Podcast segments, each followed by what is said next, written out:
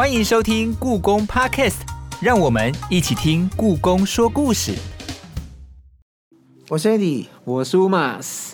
噔噔噔噔，有在用上课梗，上课梗很棒啊！因为我们的书法教室又 又开课喽，又开课了，没有错。今天呢，我们要来聊普心瑜的书法。那普心瑜呢，其实，在上一集节目内容当中呢，我们有聊到关于他的绘画史上的成就与地位。嗯，那今天的话呢，我们就专注在他在字画上面，他的书写上面的功力，以及他是他的一些发展故事了。首先，请进入我们今天的故宫文物探险队。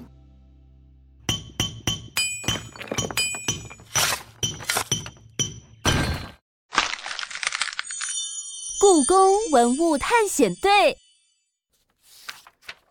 普星宇这位跨时代的大艺术家，出身清满族皇室，小时候还曾被慈禧太后称赞充满灵气，集清三百年文化精华于一身。先前的节目我们就介绍了，他对于诗词绘画无一不擅长，尤其是书法技巧的展现。更是能糅合各家大师，并展现自己的风格。我们可以从故宫馆藏《溥儒篆书七言联》当中欣赏他的篆体匀圆端正；另一件作品《隶书六言联》，又看见用笔的转折藏练，在一撇一捺之间，感受数十年积累的功力。现在。让我们更进一步了解这位文人思想和作品的精妙之处吧。听完了刚刚的故宫文物探险，对了，没有错，今天呢又来到我们的普心鱼的这位大师的主题。那我们今天很荣幸呢，因为我们上一集的普星宇的特别节目里面呢，聊到了他的书画有非常他的画工，对，有非常杰出的功力了，一个表现跟功力。对，那今天呢，我们要特别来聊他的书法。我们欢迎我们今天的大来宾，来自故宫书画文献处的何元全副研究员兼科长，欢迎老师。嗨，嗨，大家好。那我们今天呢，其实我们在上一集节目当中啊，聊了普心瑜的绘画。就是我相信啊，科长对于普心瑜他的画跟他的能力，大概都有一个一定的认识，然后甚至可能比我们都了解非常多。那可以请科长帮我们做一个重点整理，这普心瑜的绘画，他到底厉害在哪里啊？好，他的绘画当然首先就是我们可以看到他的绘画本身就是最厉害，就是所谓的他的笔墨功夫哦。比如说所谓的笔墨功夫，有点像我们在欣赏歌剧或者是欣欣赏评剧这种，你在欣赏这个演员的唱腔身段，这种是所谓的笔墨，或是你听一个比如说钢琴演奏的时候，哎，他钢琴的演奏的技巧，这就是所谓的笔墨，而不是那个构图或者是上面的那些画了什么东西。嗯，重点就是那个笔墨。嗯，对，那他的笔墨大概是民国时期所有的笔墨功夫里面，应该算是最好的一个。所以张大千在看到他的画的时候，也非常的佩服。是，刚刚就是科呃，刚刚老师其实有在节目前先跟我们分享，就是普信宇他的画作啊，在历史上，他虽然他离我们是近代的很近，但他其实在历史上的，在不管在书画史上的定位地位是非常崇高的。然后好像跟慈禧太后评价他这个人。的绘画功夫是有一定的关联性的，那不晓得科长可以帮我们诉说一下这段过去了。对，就是普希云小时候呢，就是慈禧太后看到他以后就说：“哎，本朝之灵气都终于此童哦。”就说整个本整个清朝的所有的灵气都在这个小孩子身上发现。那这个很有趣，你可以想到康熙、雍正、乾隆历经了这个百年的兴盛之后，其实他们不断的在这个文化上下了很大的功夫。嗯嗯。结果最后的开花结果。目前看起来就是在普心瑜身上，他等于是达到了一个整个清代皇室的书画方面最高的成就，大概就是普心瑜。可是下沉，我刚刚只是想到说，像乾隆这样不会很呕吗？乾隆一生狂写，每天写六百首，这样就是每天写好多好多，然后最后出了一本书，而且还看很多。嘿，拿到不看，只看普心瑜这样。为什么普心瑜这么厉害？就是其实我觉得他等于是一个集大成，就是他有这个条件。嗯，他第一个当然他他出生于皇室本身，他就有一个很优渥的条件。然后第二个，他又很不幸的遇上了家国的灭亡啊，这个让他变成一个标标准准的不折不扣的所谓诗意文人。那这个诗意文人，我们可以马上想到谁？苏东坡。对，创作能量很强，很强，所以他可以把整个这种亡国的能量全部转到书画的创作上面，这个非常难得。老师，他什么时候亡国的？他十六岁的时候，所以十六岁在那个年代的学习，他是学到什么程度？然后就啊，我好失落、哦、这样呢？他十六岁以前大概学的就是四书五经，准备治理国家。那书法当然是必备的，因为你要写字嘛。所以他在十六岁以前只会书法，嗯，不会画画。嗯嗯。那国家灭亡之后，他到了那个西山的戒台寺，算是隐居半隐居状态，跟他妈妈住在戒台寺之后，因为他家家里的收藏很丰富，所以他就利用家里的收藏。开始学习画画，自我学习，无师自通的学习画画，这么厉害，所以他等于是十六岁的时候打下了基础，然后后来就是有一个隐居的条件之后，开始自我的呃再去学习跟增进这样。可是他后来学习画是在这个期阶段让他的书法功力大为增进吗？他的书法功力，我想从小到十六岁其实应该基础打的差不多了。嗯，那他的画画之所以后来会这么好，就是因为好在没有老师。嗯，如果有老师的话，就会坏了。啊，被线缩住。是，所以他的眼界等于是从他家收藏的宋元明清的这些名画去学习的。嗯，其实我觉得应该这样说，我们在我们之前的先前的很多节目里面聊了很多水墨画或者是书法作品等等的，不管是水墨画还是书法作品，它都是用毛笔写画出来的。那我就很好奇啊，就是像是。书法厉害的人，他画就很厉害吗？或者是说画很厉害的人，他的书法都写得好吗？像这他们彼此之间是有什么关联的吗？就是就老师您的观察角度，或是您的专业去看的话，是怎么认识这件事情的？好，就是书法跟绘画之间的关系，当然就是我们以前都有一句话叫“书画同源”嘛。那这个同源其实源就是其实都是用毛笔来创作的。那毛笔一开始是为了书法而诞生的，就是因因为书法要写字，所以产生出毛笔。那当然，后来画画也用了毛笔，所以变成说这个一切的笔法就是跟书法是有关系的。嗯，所以你书法好的人，你去学画画呢，那当然你画出来的画本身的线条会比不会不懂书法的人来的好。嗯，对。那你可不可以说只画画不写字也行？历史上也蛮多这种画家。那可不可以只写字不画画？更多像苏东坡，他就想要画也画不好啊。我们刚刚聊了，就是替各位听众朋友们总结一下普心宇大师他个人在不管是绘画上还是书法上的成就。那这边呢，今天我们当然就是比较是会在着重在认识普心宇他的书法作品本身上面。那因为我们我们大概知道说普心宇他在绘画上面是有一定的造诣跟一定的成就嘛。那我们应该怎么认识他的书法历史的地位上面，跟他的绘画的成就上地位是一样重要的吗？他的书法，我想可能要回回归到比较书法史的那个角度来看，就是其实在他那个年代，在清末明初的时候呢，大部分的人，比如说我们听得到的那些比较有名的书法家呢，大部分都是学所谓的碑学，就他们会去学碑刻的东西。可是普希云因为出身皇室，所以他其实学的是非常正统的所谓的铁学，就是比较像王羲之那那一路系统的东西。嗯，也就是说，在那个时候，其实学铁学的人比较少。而且写铁学的人，我们都会有一个根深蒂固的观念，就想到管格体，就是要去考进士的时候，你需要去写的那些考卷的那种写的乌黑亮丽，然后又发亮的那种小楷，然后没有生气，写的很呆板，有点像我们现在的标楷体，嗯，的那种字，就是所谓的管格体。是，哎，可是普心宇不一样，他居然可以把这个大家都写成标楷体，可是不是，他写出来的标楷体是具有他个人的特色，而且非常的秀气，非常的秀丽，就是他等于是。可以把这个铁学写出新的生命，大家都被绑死了，只有他写出来。那我觉得，如果我们又回到刚刚慈禧太后讲的“本朝之灵气都终于此同”，他真的就是有那个灵气在他的身上。他天生就很会写字，天生神力，写的很好看。我想他下了很大的功夫在书法上面，他自己也说他画画没有下这么大的功夫。哦，我觉得这跟他成长背景有关系，因为像老师刚刚有提到嘛，广格体它是拿来考试用的，嗯。但是普心宇，我相信他应该是不太需要考试，是吧？好羡慕，哦，对吧？因为他就是皇家出身的人啊，所以我以为你会说他灭国之后就不用考试了。好吧，我们的认认知角度不但同样结论都是不用考试，都不用考试。那我们像这一次啊，在这次普心宇特展里面啊，就特别展出了普心宇的二十一件作品。那这一件二十一件作品是。把故宫所馆藏的普心宇的书法都展出来吗？还是说，呃，老师您有特别挑选过，或者是说他有什么样子的脉络，会特别去挑选出这二十一件作品出来呢？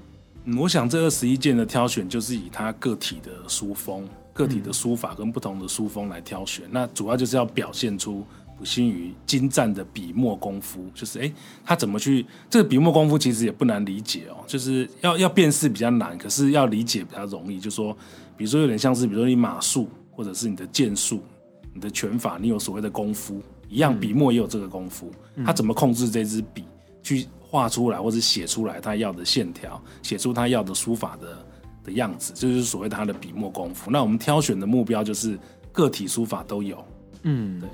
哦，那他的书法作品里面，他的书写都是他，比如说他自己的文字创作，还是他有临帖或者是临碑，像这样子的过程，就是他的书法内容到底展示的是什么样子的内容啊？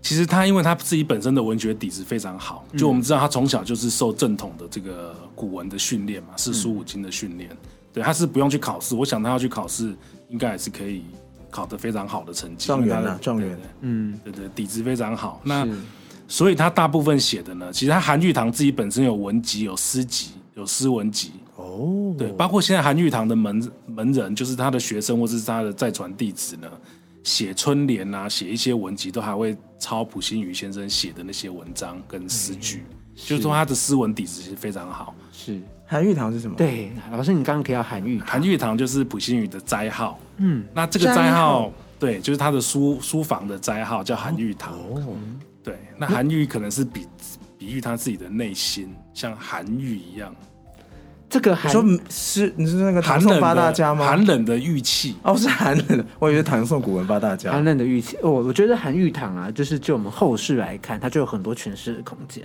因为刚刚我们在前面其实有铺陈了很多普心瑜大师，他可能哦面临的可能家国的破灭，然后的这样子的韩愈就是心寒。但是韩愈其实，在古代世人可能也有一种冰心玉洁，然后的感觉。有有点苦读或爱爱内含光的感觉。对对对对，因为他其实大清国灭亡之后呢，他其实他的作品里面他不会用民国的年号，嗯。那他还自称他是大清男子嗯。吴新宇，对。他叫大清男子。对，怎么？哦大清国，好文青哦。对，大清男子哎，不是对啊听起来很像偶像吧？你可以说你是路边摊男子，你知道，就是给自己一个称号，然后就是很很多现在的网红不都给自己一个称号那种感觉吗？嗯就他专属的。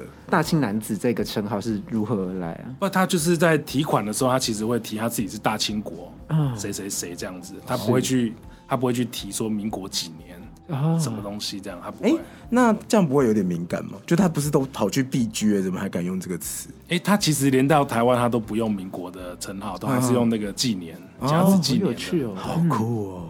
那我们刚刚虽然说一直在说普心宇他是一个神童，那好像说他就是天生神力，就是可能一出生就摸着毛笔出生，就很会写很多字。但其实我们知道说，在每个人的学字过程里面，一定都有他的学习的对象，甚至是师承。呃，比如说哪个厉害的过往的名家这样。那普心宇他的字都没有师承一些古时候的大家或名家，有有有，他自己有提到说他，他一开始是学篆书跟隶书，嗯。然后楷书就从颜真卿、柳公权嗯。下手，然后后来专写一个比较名气没那么大，叫做裴修，嗯。唐代的书法家，嗯，对，然后就花很多力气在上面。那他的字其实跟裴修跟柳柳公权的字蛮像的，是。蛮接近。如果如果说近代如果写所谓的柳柳体，柳公权的体，嗯。第一大家大概就是卜心宇，写的最好的。那像是流体，或者是说老师您刚刚提到的裴修，他的字大概具有什么样子的特色啊？柳公权的字当然就是我们小时候读书都读读到所谓的颜筋柳骨嘛，嗯，就柳公权就比较有古意嘛，颜真卿就比较丰厚一点。是，对，那柳公权的字其实就是他他本身比较用讲的可能比较不清楚。柳公权的字，我想大家应该都很熟悉啦，就是大家去 Google 一下柳公权，嗯，就会看到他的字到底长什么样子。是。对，蒲星宇他本人呢，他就是吸收了这么多名家的一个特书质对特质，那他自己所产生出来他自己的字的特又有哪些特色？他当然在楷书方面，就是我刚讲，就是他比较接近柳公权的书风。嗯那当然，他要带一带一点自己的特色，就是比较秀气、比较清秀的那种特特色。就是就是普心宇很有趣，就是不管他在书画方面，他都出现一种清新脱俗的感觉。嗯，甚至也有评论家认为说，当时整个民国时期的书画坛的那些艺坛上的那些人的作品，跟他一比哦，都他们用了一个词叫做他们都说他们都俗到掉渣的，嗯？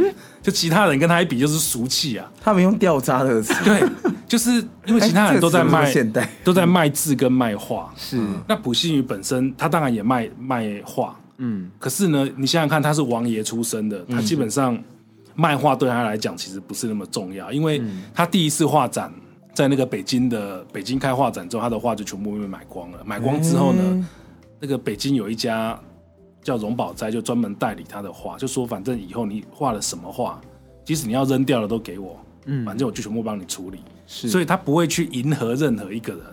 是去画任何一张画，或是写任何一张字，他有这种格调。哦所以他后来都写什么啊？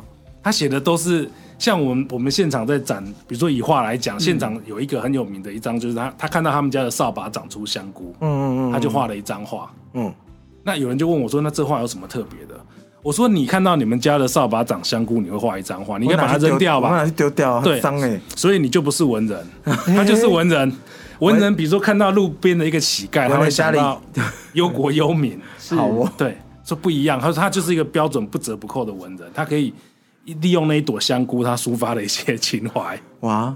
我现在家里如果长香菇，我只想到会被妈妈骂而已。我我真的 怎么这么潮湿？但我很好奇，就是像是他这么的多愁善感的一个人啊，那他在他的书法创作上面，他的会展现这种情怀吗？对他的还有他的特质有展现在，比如说他的笔意上面，就可以感受到他这样子的一个呃，比如说特质或他的心理层面的情绪。我觉得他的线条就是有一个特质，就是干净，嗯，就干净到几乎是不像尘世间的人写出来的线条。嗯，如果你们到现场去看，可以发现非常的干净，一尘不染的感觉，脱俗。就是用一老师尘不染来脱俗，形容哦，就是脱俗。对，所以其他人跟他比都俗，嗯，所以他东西就是有一种很特别的气质。是那我要怎么去欣赏他的字啊？因为老师你刚刚讲说他那个看着扫把长香菇也可以写词、写写写字这样，可是对于我来说，我可能还是看到他写了扫把长香菇，那我要怎么去欣赏它当中的美呢？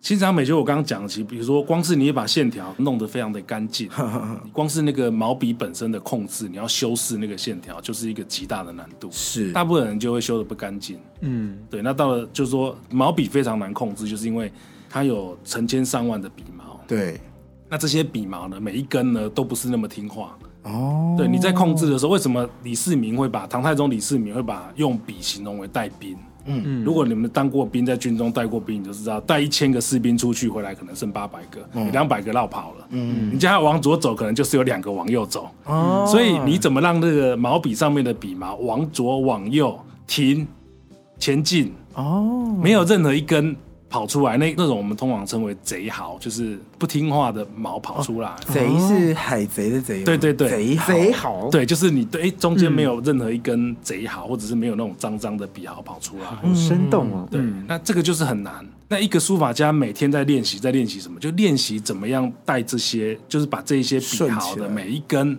带得很顺畅。嗯嗯嗯，每天在练这个，比如说，假设现在有一万根，那你今天的程度可以带到九千根，还有一千根不听话，嗯你每天就是要抄。你为什么要抄兵？就差那那每天抄兵就是要抄那些兵都很乖。我说一就是一，二就是二，嗯不能有一个人在那边乱。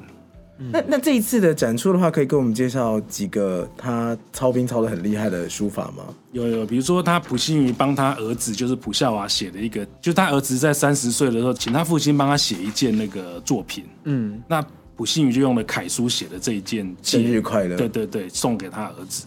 对，那这件东西你就可以看到他的用笔极其的干净，几乎到一尘不染，非常的干净，是干净到一个，它每一个地方的起笔收笔呢，就是你可以看到，简直就是很多人都觉得，哎，这是不是印刷印出来？怎么会写的这么干净？嗯那时候看到这个作品，他们写民国普如书介与训子孝华，孝华应该是他儿子吧他吧？不下滑，那普如是他的他的原名，哦，所以普星鱼是他的他的字号，哦，但像是我们在看的这个他借呃训子的这样子的一个生日快乐书了。对啦，算是，但是他其实一开，因为我觉得古代文人很常会做这件事情，就是会对于自己的孩子期许嘛一些期许，然后写写字给他们。那其实我们在上面看到的这个算是什么样的字体啊？这个其实就是柳公权的楷书，哦接近柳公权的哦楷，书，很有骨感的感觉，对就是这样。哦而且同时，我觉得他也似乎要留给他儿子一个书法的范本，嗯他儿子几乎可以常常打开来看，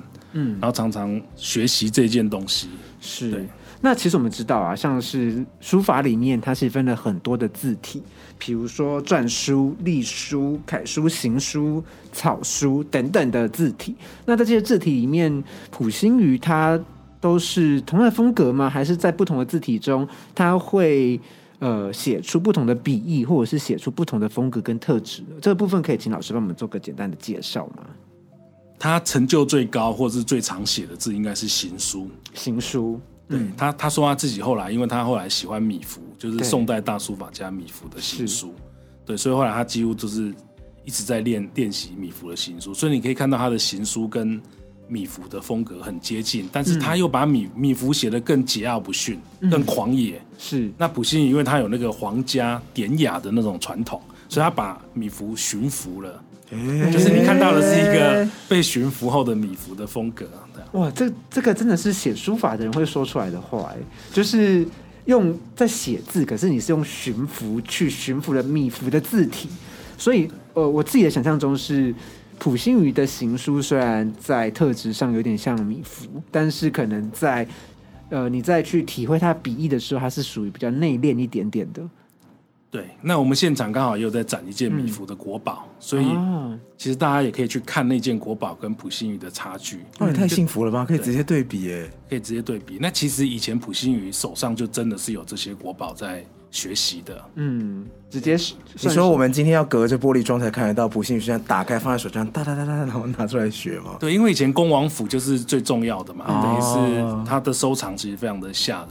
嗯嗯，那像是比如说像是普星宇的隶书啊，或他的篆书，它呈现出来的风格又大概是长什么样子啊、它的隶书跟篆书，我觉得比较传统一点，就是他其实也没有在上面琢磨太多，嗯，对，但是他也能写，就是也能够达到一个水准，蛮高的水准，但是他其实没有在上面要求太多的表现，他反而最多是在行书上，行草其实是花最多力气的。是。那老师，您可以帮我推荐一件就是普星宇在隶书上面的作品嘛？隶书我们就展了一个隶书六言联嘛，是。对，那这件其实它就是比较传统一点的隶书，哎，对，就是蛮标准的隶书了，那写的也蛮好的哦、就是说你不会觉得说他隶书不能写，他也蛮能写的，嗯，就是你很讶异说，哎，普星宇也能写隶书，嗯，事实上他的自序里面就讲到说他是从篆隶入手的，对，那这个其实跟我们一早刚刚提到所谓的铁学也有点关系，就是一般铁学家比较少会写篆书跟隶书，是，可是他很特别，他居然是从篆隶入手，嗯，对。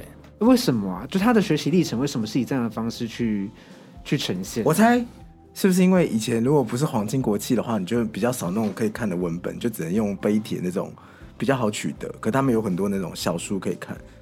哎、这当然是一个很大的原因哦，就是他等于是他们以前一般的人其实没有什么学习的范本，嗯嗯你有的话就是跟不是跟你爸爸学，就跟你家里的长辈，或是跟啊，就是说家里附近有人会写书法，你就跟他学。嗯嗯那你要看到现在，比如说国立故宫博物院里面的这些藏的这些碑帖呢，是不可能的。嗯，一定要等你大概考上进士、考上状元之后，才会有人让你看。是对，之前是不可能的。现在你只要上故宫搜寻 Open Data 就可以马上看得到。享受状元般的 福利跟带对。好，老师刚刚介绍那个那个字帖叫做民国普如的隶书六言联。那如果你想要看一下普普心与普如他的隶书的写法的话呢，就是关键字就是六言联。是因为我觉得在普心宇，比如说我们刚刚分享了，比如说普心宇的楷书，然后又看了普心宇的隶书，其实我可以在隶书上面，我觉得他的风格真是差蛮多的，因为他隶书显得就是比比较圆浑。他不会像是说他在写楷书的时候，他可能是仿柳公权的，他可能比较骨感一点点，但在隶隶隶书上面，他可能是比较呃圆厚一点点，而且他这整个编排上也是干净，而且是整个的书写的行气是工工整整，，对，是匀称的，所以我觉得是蛮赞的一个作品。那除了像是这种，比如说隶书也好，或者是楷书也好，那在草书上面呢，就是普心宇他的草草书的成就大概到怎么样子的一个，我们可以怎么认识？就是他行，诶、草书可能就是跟行草一起看，因为一般他们会把行书跟草书混在一起。就是说比较会有变化。嗯，那像这一次我们展了一件这个民国普如的这个赌卦序，它很有趣的是，我们都知道易经有六十四卦，可是里面没有赌卦这一个卦。哎，嗯，可是他就是因为他他以前他说他在那个住他在临沂街临沂街的巷中哦，他看到一群人在聚赌，所以他就利用八卦的那个卦辞卦爻呢，去做了一个叫赌卦的东西，就是仿照易经的格式，嗯一句话来弄了一个叫赌卦，然后用行草书来写。嗯，那很有趣的是，赌卦里面我们可以想象它最多出现最多的字是什么字？就是赌嘛赢哦，对，赌赌赌赌赌。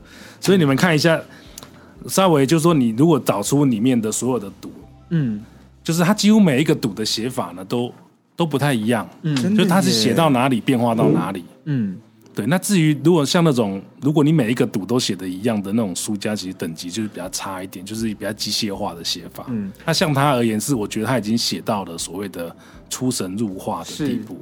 每个赌他都用不同的不同的笔意去呈现。我以为书法家要好，是他们每个字都要能够写的一样好看的，但是可以按照他的情境去变化，也是他的功力之一嘛。对，因为他要搭配他的上下字、嗯左右字，比如说左边有一个很大的字，嗯那你这个赌就必须要让他一下。嗯哦那如果上面有一个很轻的字，你这个赌就要雄壮一下。哦，对，要所以配合上面的字体去做上下左右。是对，所以你要写到哪里，调整到哪里。哦，这好厉害！哎，我这里想要问个小故事，就是想要请我们导师帮我们做个简单的介绍。就是刚刚老师有提到说赌卦序，因为我们知道易老师有提到前言嘛，就是在易经里面其实是没有这个卦的，是但是普星宇他是自己创作出一个赌卦。那在赌卦序里面，他是在记录生活吗？还是说他想要表现出呃他的内容在表现什么？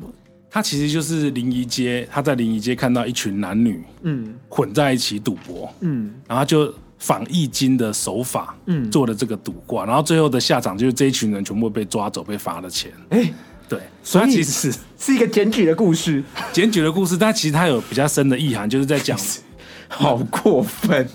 因为他的那个不是不是，他是讲那个这个故事结果，他讲那个结果。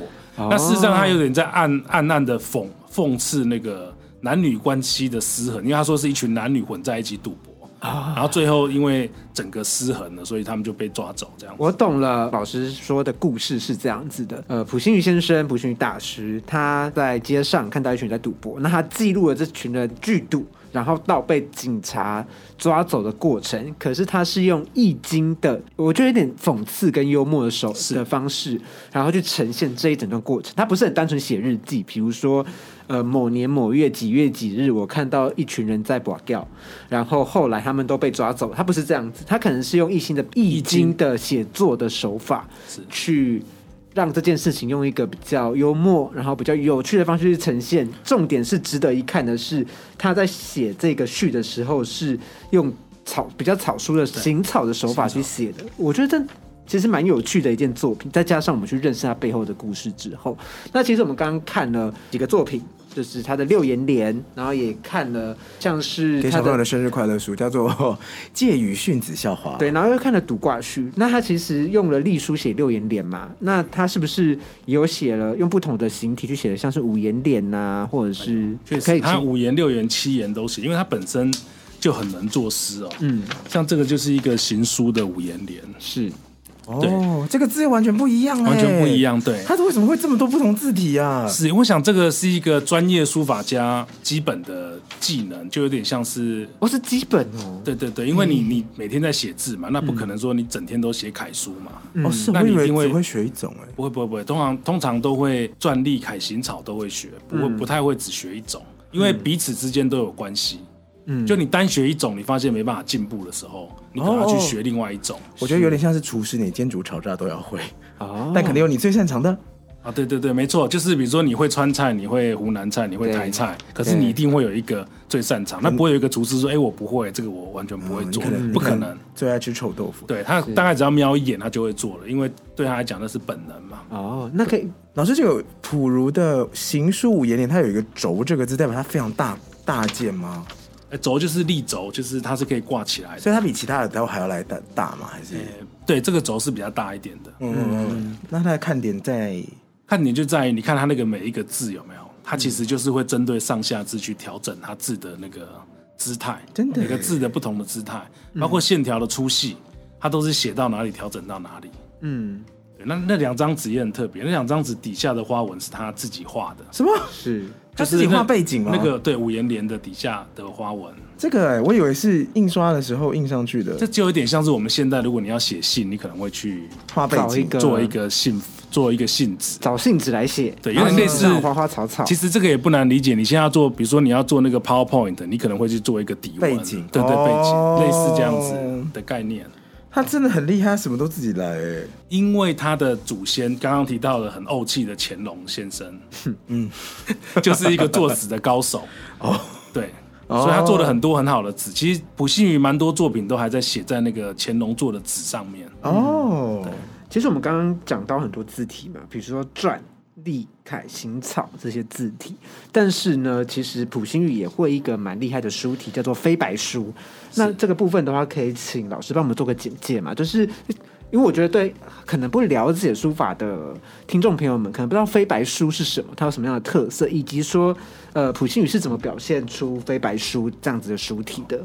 好，飞白其实很简单，顾名思义就是当你的毛笔写的速度非常快的时候，快到离开纸面，嗯，离开纸面的时候，它就会飞起来，然后你的字就开始出现白色的部分，所以你们看它就是很快速的刷过去的那种感觉，就叫飞白。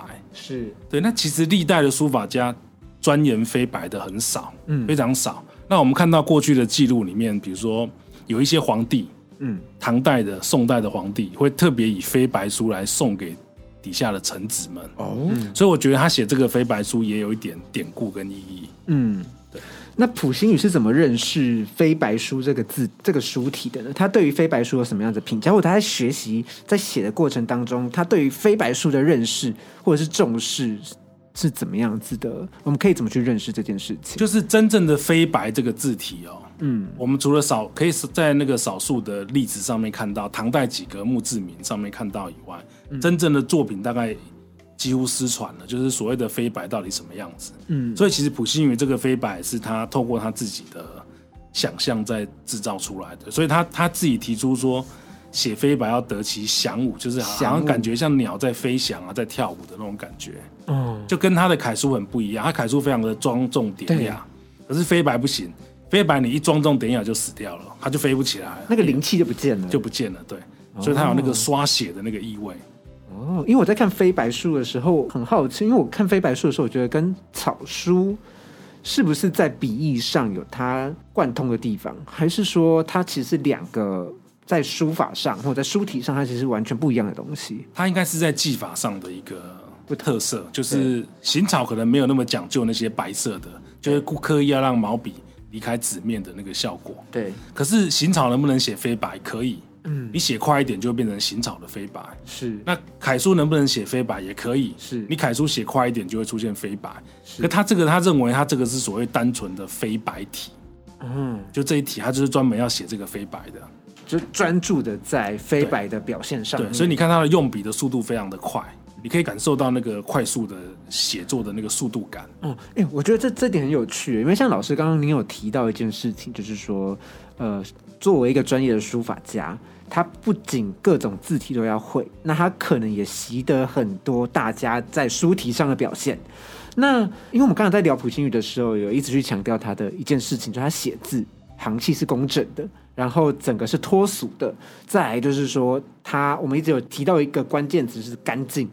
他可能就像老师刚好提到贼好这件事情，就是所有贼好都是有一些分叉嘛，就是笔上有一些分叉，然后也表现在你的呃字体的写作上面。但是飞白它这个东西，它就是会显得比较，我觉得是比较狂傲不羁嘛，就是它可能不会这么注重细节，它更重视的是那个精神。那我们要怎么去认识所谓的，比如说我们刚刚说的脱俗干净，跟像飞白这种，就是它看起来笔锋是很呃强劲的，对，很强，然后就是很很扫回旋这样子的感觉的。就是说飞白，我虽然它有一些毛毛渣渣的东西，可是我们也不能称它不干净。嗯，就这个这个干不干净，其实不是我们眼睛看到的这个字干不干净。嗯，就比如说有一个人，比如说他留着胡渣，那你不会觉得他不干净，因为他觉得他很有个性。啊，就是说你那个东西到底是需不需要的？如果那个东西是不需要，去掉会更好。那就是不干净。飞白需要那些毛毛渣渣的东西来是让你觉得那个速度感。如果它修的像楷书这么干净，它的速度感就不见了。是，对，其实我自己看的时候，就是你用毛笔写这么快的时候，你本来就会有一段会没水。嗯，对你，你那个写过去的时候，你没有等它，就是没水感觉嘛，所以你那个速度感就出来。我觉得很像你在看电影的时候，有一些车子会甩尾，有没有？然后它那个影像会有点残影的哦感觉，残影感就是哦哦，这才是真正的速度感。对，其实甩尾不难，难的是他在甩的时候怎么控制那台车子。就 因为你已经 大家都会甩就是你的摩那个轮胎已经没有摩擦力了，已经在几乎在半空中了。嗯，那你怎么控制那台车子，而不是翻车哦祸？对，重点是你看它在快速的时候，它还是能够控制那只来看这个漂亮的甩尾，那如果是我们下去写，就会翻车。对，就会翻车。然后对我可以懂那个翻车的感觉，毕竟就是小时候学习书法的过程中，我们总是不断的在强调是一个总是压坏一些毛笔啦。而且是非常辛苦的一个过程。哎，那老师，我想要请教您一下，就是我们今天聊了很多关于普信，不管他的字体上的表现，他书体上的表现，甚至是他奇人奇事，甚至是在书画史上的一个成就跟地位。那老师，您还有什么其他的关于普星宇的故事想要分享给听众朋友们吗？就是帮助他们在更进入这一次的展览当中。就是观展的时候，我想对他这个人的特性一定要非常的充分的了解。就是说，他第一个是一个标准的诗意文人，嗯不折不扣的文人，加上他是一个移民，这个移民也很重要。移民就是前朝遗留下来的人，嗯那他们当然会对那个家国有一种想象嘛。嗯所以他其实做了很多东西都是跟清朝的想象有关系的。嗯那这两个身份呢，保证了他就是一个中国书画史上最重要而且最正统的身份——文人跟移民。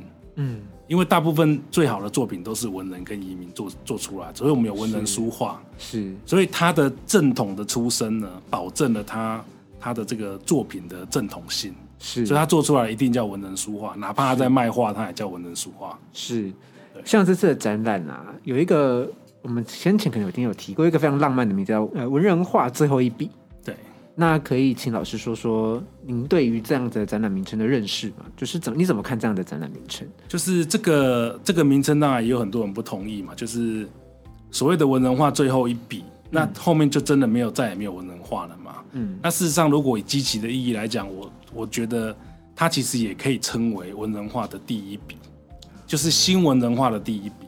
新文人画对，就是以他来以他自身的那个生命的历程，嗯，来告诉大家怎么实践文人画，怎么超越文人画。我觉得他他在文文人画上面是有超越的，是。对，所以如果以他自己超越的那个文人画的部分，我觉得他其实可以称为第一笔。嗯比如说刚刚我们讲的那个画扫把那件事情，嗯嗯是过去的文人就不会干这个事情，是所以你在历代不会看到有一个文人画了一把扫把。哦，就是我觉得他真正的重新去定义了什么叫做文人画，是。因为当时的画坛，包括张大千在内，他们其实都是职业画家，然后都是平民居多。那他们不断的要去跟文人画攀亲带故，就说：“哎，我是文人画，我也是文人。唯一不用干这个事情的是普心宇，他就是文人，所以每个人都要来跟他有关系。所以为什么会出现南张北普，就是出于其实是张大千那时候是默默无闻的，普心宇在北京已经非常有名了。是。对，所以其实是张大千有点借普心宇的那个名气，嗯往上爬，嗯跳了一大截这样子。哦，听我们聊完这一整集的听众朋友们，有一个重要资讯，我们聊了那么多，当然是要提醒各位听众朋友，就是这一次的文人画最后一笔普星宇的特展呢，它只展到今年的十二月二十一号之前，所以呢，听到这一集的节目的听众朋友们呢，如果对于普星宇，不管是我们先前聊过的绘画，然后今天聊到的书法，如果您有兴趣的话呢，都务必务必把握时间，在十二月二十一号之前呢，到国立故宫博物院呢，就可以看到这一次精彩的展览。那在进入今天节目尾声之前呢，让我们一起听故宫的声音。听故宫的声音。今天的声音关键字是“列”。普心瑜的书斋取名韩玉堂，我们是否可以猜测，普心瑜的一片冰心，不只存在他的作品和生活当中，更是深埋在态度里呢？好，其实刚刚听故宫的声音呢，因为这次展览里面有一个玉壶，然后老师自己也有提到说，这个玉壶是不是有一点隐喻呢？哦，就是可能是跟所谓的一片冰心在玉壶，所以我们用了冰的声音，嗯，对，那冰当然冰蛮能够体，我觉得蛮能够体现普信宇的心境。嗯嗯嗯嗯，那其实那个像那个冰肌玉肤，其实也可以形容他的画，他这画就是有一种绝俗的感觉，哦非常的非常的，就是说非常的脱俗。那老师，你觉得我们用冰的破裂的声音，这样的声音，你觉得呃是有吻合今天的主题吗？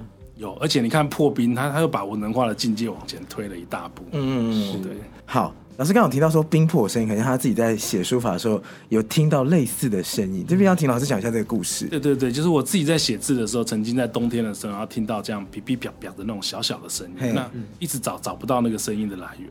那到后来我才发现，哎，原来我的书桌旁边有一一叠墨条，就是那个墨条在冬天裂开的声音，那非常有小小细细的，而且蛮清脆的，你就可以听到一连串的很清脆的那个墨裂开的声音。老师这段听起来真的很浪漫，但我很务实的问，那些墨条还能用吗？还能用，所有的墨条上面都有裂纹，哎，都有冰裂纹。